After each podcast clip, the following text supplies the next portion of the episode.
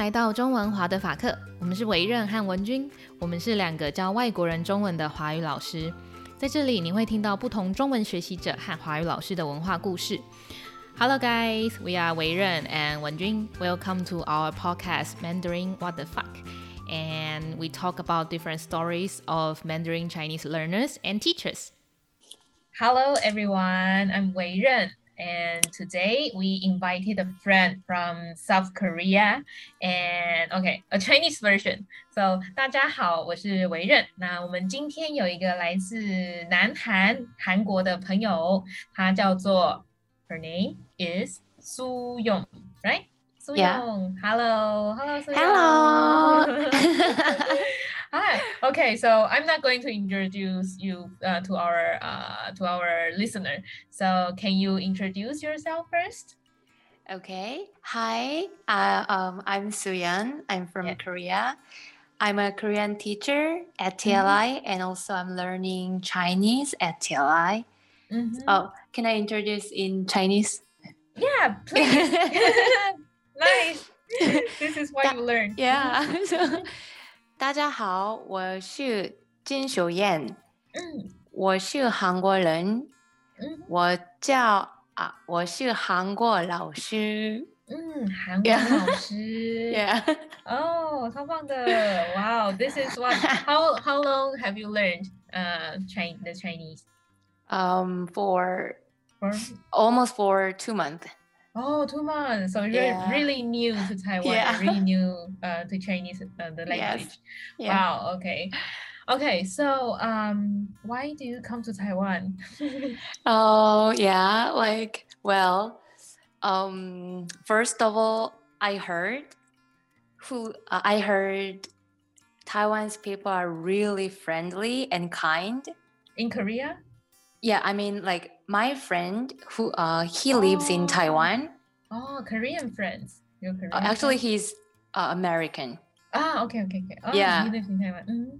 So he lives in Taiwan and he teaches English here and he always tell me like oh like you should come to Taiwan because Taiwan's people are really friendly and really kind. Oh. Yeah, so I kind of wanted to check if it's true. Uh huh. And has he been to Japan? Uh, no, sorry. Has he Mm. been to Korea before? Yes, yes. And he feel kinder here. Oh, sorry. He feels the people is more kind here. Yeah, yeah, yeah. Really? Yes. Wow. So, and that is the first reason, and also, um, like, ah, so like I'm curious about learning Chinese Yes.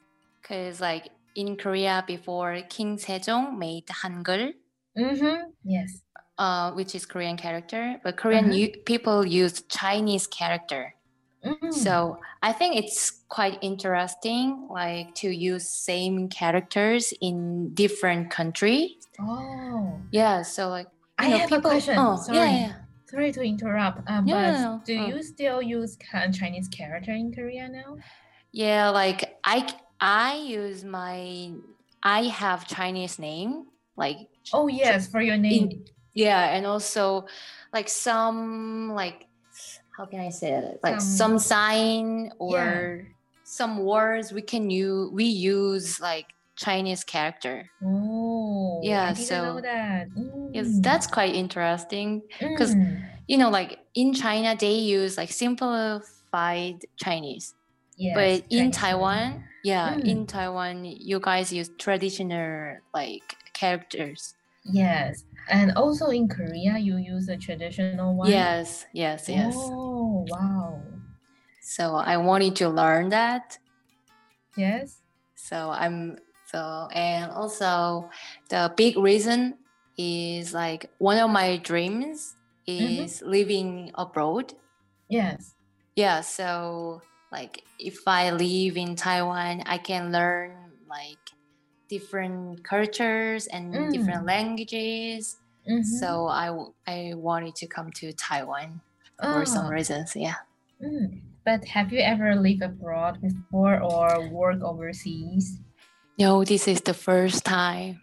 Wow, Yeah. it's a big, big, uh, big try, big chance. Yeah. How do you feel so far? Mm, well, like still everything feels like really challenging Mm, because every e- yeah please. so every experience that i like doing is like new and like sometimes it feels like nervous Mhm. but i think i'm just trying to feel like interesting more than like nervous Mm, mm, mm, mm. You are very So- curious about the culture. so yeah yes yes Very interesting. yes Mhm. And what do you do in Taiwan? I mean, you come here and you find a job, or oh, you say that you you are teaching Korean, right? yeah yeah yeah Is this your main purpose to Thai to Yes. coming to Taiwan? yes hmm And so, how does it go? Like your Um, first experience teaching in Taiwan, teaching Yeah, yeah, Korean yeah. in Taiwan. Mhm. yeah so like um actually i started to teach korean in taiwan like for the first time Mm. actually so far everything is really fun Uh-huh. i because i think my students are so kind Yes. and they are really good people that's Mhm. why i feel like teaching is good Mm. Do you feel When- nervous? at the first time i felt a little nervous because i didn't want to um, make a mistake Mm. and i just wanted to like make them like uh, get interested in korean language And culture. so i kind of got pressure Yes. at the at the beginning but Yeah. not anymore Mhm, so mhm. mm, But you have uh so in in South Korea you ha- uh, you were also a Korean teacher. uh, i just like i was a private tutoring Ah, private private Mm. tutor. And yeah you become a teacher, a real Korean teacher in Taiwan. yes yes yes Mm. Okay, cool. So uh so speaking of uh teaching languages and learning Mhm. languages, what's what can uh teaching a language uh, brings you? Like you- you- Um, because you feel happy for it, right? Yeah, yeah. So like I think after every time I finish my class, I feel really energetic. Mm, why? That yeah, I mean like you know Not some exhausted. yeah, not exa- exactly, not exhausted. I feel more like energetic.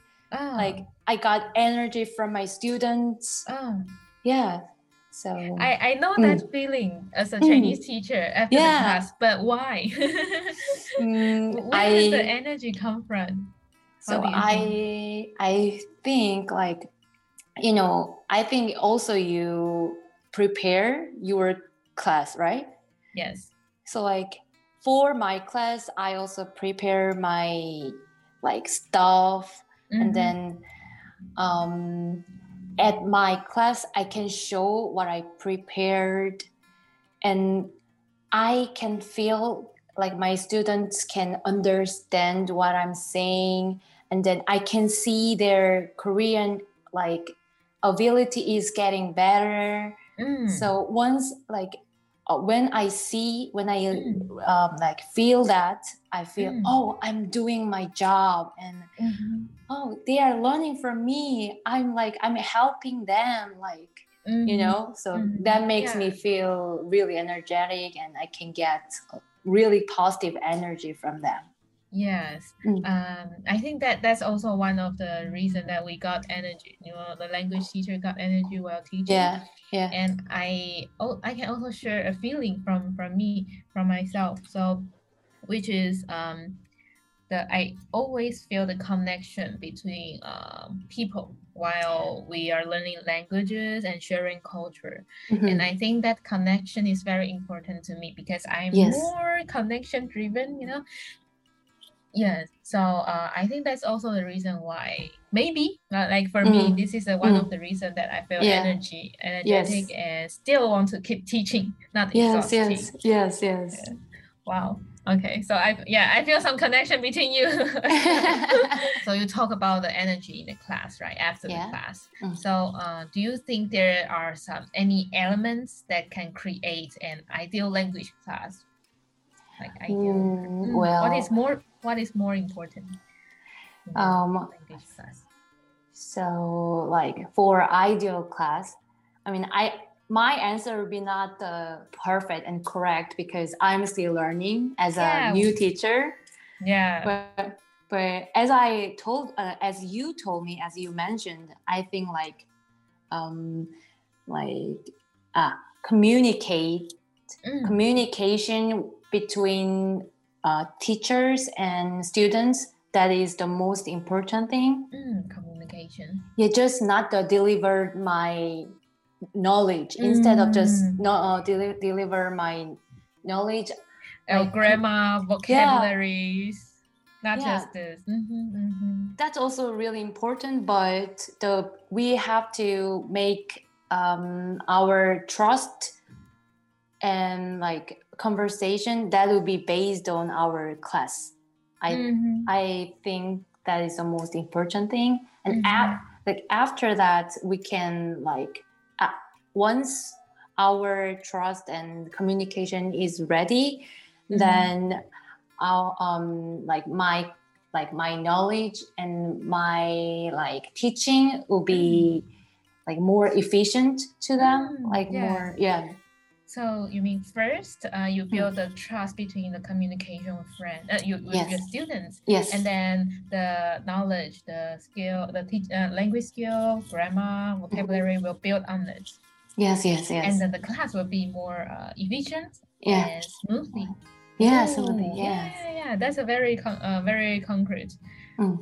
Yes, uh, it's a very obvious uh, uh, way to see this. Uh-huh. yeah Mm. I, I like I like uh, I like this way of uh, thinking about the uh, ele- uh, the ideal language class. Mm. And how do you prepare the class? Like when you teach Korean. Mm, like when I just started, I just, you know, I learned how I can prepare from my college. So I just used like, Oh, you learned you learned Korean teaching in college. yeah. Oh, So like I I learned like how to prepare and how I can deliver my like teaching things. So like from college, like I I I'm, I learned that how to do that. mm, But in real class, mm, um, you know, some like un un what is it? Ah, uh, unexpected unexpected unexpected. oh yeah unexpected situation Situation. happen Uh, like sometimes like students can can understand what i'm Mm. saying mm, so like i have to deal with the unexpected situations yes. so like i realized um, when i prepare my class i Yes. also prepare like every single questions That, Mm, uh, the student that- might ask yeah might ask and then like but i yeah. yes hmm But I think the question cannot be well prepared, 100% prepared. right? Yes, they always ask something. oh, I didn't thought about that. Because I speak, yeah, right. Because I, th- I, I speak Korean as a na- Mm. native language. Those questions that I have never thought before. Yeah. before. yes Mm. So like oh, like you said, you know, you are like Chinese speaker. So Yes. that's your mother tongue. So you Mm. think that's just natural. Mm. So you never thought, oh, this is people like students like don't know about this. Mm. For me, it's just natural, but for students, it might be like uh, difficult. Yes. yeah yes. so like yeah so i'm also learning from their questions that oh i Mm. have when i explain it oh i have to explain like this because they Mm. don't know this so like Mm. i'm mm, I feel I feel I have the same feeling Yeah. as a Chinese teacher. yes And, mm, but when you explain um, in the class, do you Yeah. use Korean or do you use uh, their, their their your common language? um like for beginners Mm. i'm still learning chinese so I can't use Chinese in my class Mm. 100%, so I'm using Mhm. English. Mhm, mhm, But for like um, inter- intermediate mhm. class, I'm using 100% Korean. Korean. Yeah. Oh. Do you do you feel it hard to uh, use Korean to teach Korean? Um, actually, like to intermediate class, it's not problem at all. Mm. But to beginners, they don't know Any, any Korean? Koreans yet. So whenever I try to use Korean, like whenever I try to get used to Korean to them, they still don't know what I'm saying. Yes. So, So that, that will be a problem. yes, You might, if you use Korean to explain Korean to a basic Korean learners, then you have to use more. You have to uh, explain more about what you're Yes. talking, right? yes, yes, yes. yes. Mhm. And that uh, you you just told me that uh, you are also um, quite new to uh, teach uh, Korean, right? Mm-hmm. Mm. Uh, so I would like to know because I'm also um, I have been teaching Chinese maybe for three or four years. I'm not a Mhm. very uh, experienced uh, teacher as well, but um, so I would like to know how do you learn how to teach? Oh, how do I learn how to teach? Like, Yes. Well, I think I um, I'm also learning from students because I can know Mm. when uh, from their questions. Like, oh, learn from students. mm, Yeah, From their so- oh. questions. yes, oh, this part, this part, they think this part is hard. They think this part is like not uh, can't understand well. And also, um, I'm learning Chinese at TLI. Yes. So like as a student, um, I'm also learning from my Chinese teacher. So Mhm. like, oh, when I learn Chinese, oh, she uses this way. She uses Uh-huh. like this kind of teaching way. So Yes. oh, that I I can like um Use I can use class. yeah yeah yes, I can use this um, method for Yes. my class. So Mhm. like I'm I think as a student I'm learning as a Mm. and also from students I'm learning. Mhm. Can you give me an example of the of the of the of the idea of teaching uh, what, that you learn uh, Um, when learning Well- Chinese? Mhm. so from um, these days I'm learning like I'm learning from Ren Lao Xu. Yes, yes.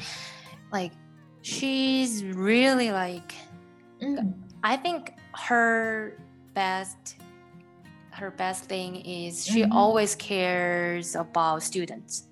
Oh. So like instead of just start um, start class, she Right away. Mm-hmm. always yeah right away. She always asks uh, how I feel, like how my day was, Mhm. like made me feel like get ready for class. yes, and being cared. Yeah, being cared as Mhm. a you know as a foreigners like living abroad is sometimes it's hard but yes, i feel like oh someone really cares about me yes, yes. so i really want to learn this language and then i Mm. want to be a good student you know Mm, mm, mm, mm. so I- like mm, Yes, I totally agree with that because uh, I've learned Korean with different tutors before, mhm, and one of the one of the tutor uh, I met, uh, she um, she just she's very uh, hardworking, and so mhm. every time the class starts, she just starts uh, the yeah yeah open the book and then uh, page uh, 90 and then Mm. uh, okay this grammar and then we start the drill and practice Mm, I mean that's that's that's um that's not a bad thing, but um uh, I really I think what you say so to care about students as a as a human being as a yes as a foreigner uh, Mm. living abroad or as a foreigner want to know the culture which is warm. Uh, you know I think to me the culture is warm and I think the culture is based on uh, people who uh, interact with each other. So yeah. So after that teacher, and then I Mhm. feel not so cared. Mhm. I'm, I'm, I'm a bit uh, how do you say uh, in Chinese we say 很难搞 so it's very tricky so to, maybe I'm not a very good student who who can Ah. be yes but um yes but after that teacher I found uh, another Korean teacher and that's a new my new tutors uh, she care, cares about me a lot and uh, every time we uh, le- every time I learn with her uh, I feel that I'm talking to a Korean friend.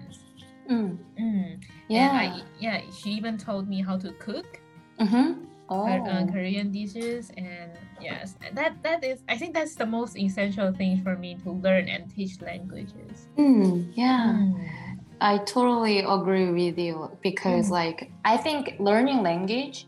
Yes. I mean, it, it'll be di- uh, different. It'll be different from like every people, but for me, learning language, like the purpose of it is like having fun, like Yes. like learning culture. You know. Yes. So I think like if I feel like learning other languages like boring or Yes. feel like pressure, then. I I can't learn well, you know. Yes. But from a good teacher, like from a like really caring teacher and like a friend, then I feel like Mm. oh, I really want to learn more over and Mm. over. You know, I want to like be in this culture. So I also agree with your idea. you know, talking to this to you, I think I you make me want to learn Korean more. Uh, Just because I stopped learning Korean for a while. yeah, I want I want to self uh, teach my I, I want to learn myself, but Mhm. I'm not a very disciplined student, so that, that's a problem. Otherwise, I want to try to learn the language myself. Yes. Yes, The- Yes, like yeah. yes, but I feel yeah, I can feel the um yes the, the energy between learning languages. Mm.